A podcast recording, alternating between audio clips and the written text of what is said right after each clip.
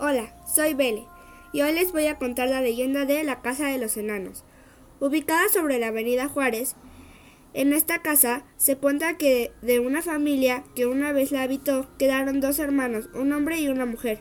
Debido a que no salían, ambos se enamoraron el uno del otro, y de esta unión salieron niños deformes, enanitos, que andaban paseando por los jardines.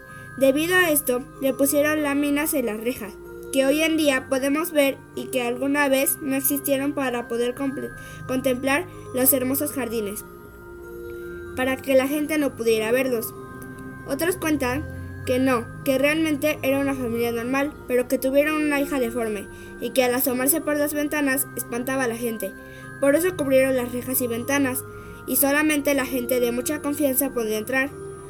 Otros más cuentan que hay fantasmas, de gente de, de, otra época que revive y que habita a la casa todavía, o al menos eso es lo que cuenta la leyenda.